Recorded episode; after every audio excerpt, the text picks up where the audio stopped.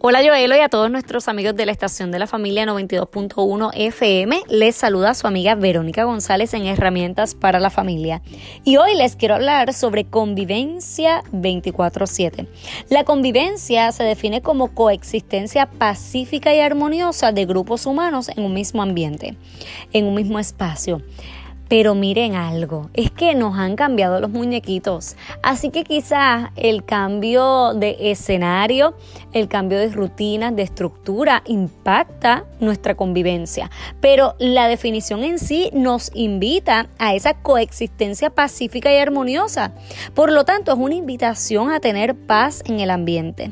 Para que esto pueda ser posible, Joelo, hay que tener presente lo siguiente. Número uno, somos diferentes en personalidad.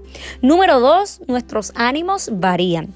Y número tres, los gustos pueden ser totalmente diferentes. Así que debemos tener conciencia de esto porque no tenemos que ser iguales, no vamos a ser iguales no vamos a estar todo el tiempo con el mismo ánimo y eso tiene un impacto en la convivencia.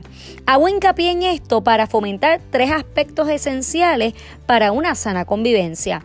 Número uno, el amor. Ese aspecto del amor, que es el vínculo perfecto, hay que fomentarlo y hay que cultivarlo. Número dos, el respeto.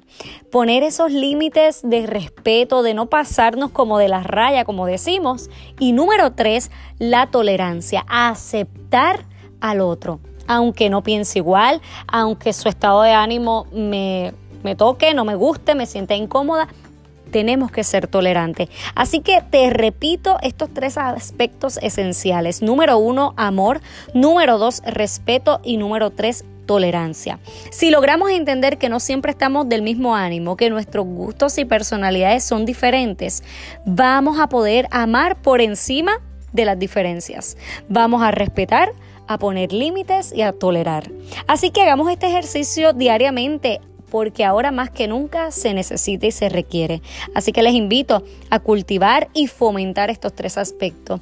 Si te gusta esta cápsula, recuerda seguirme en todas mis plataformas digitales. Estoy en Facebook como Verónica González, educadora y conferencista, y en Instagram como Verónica González, conferencista. Dios les bendiga.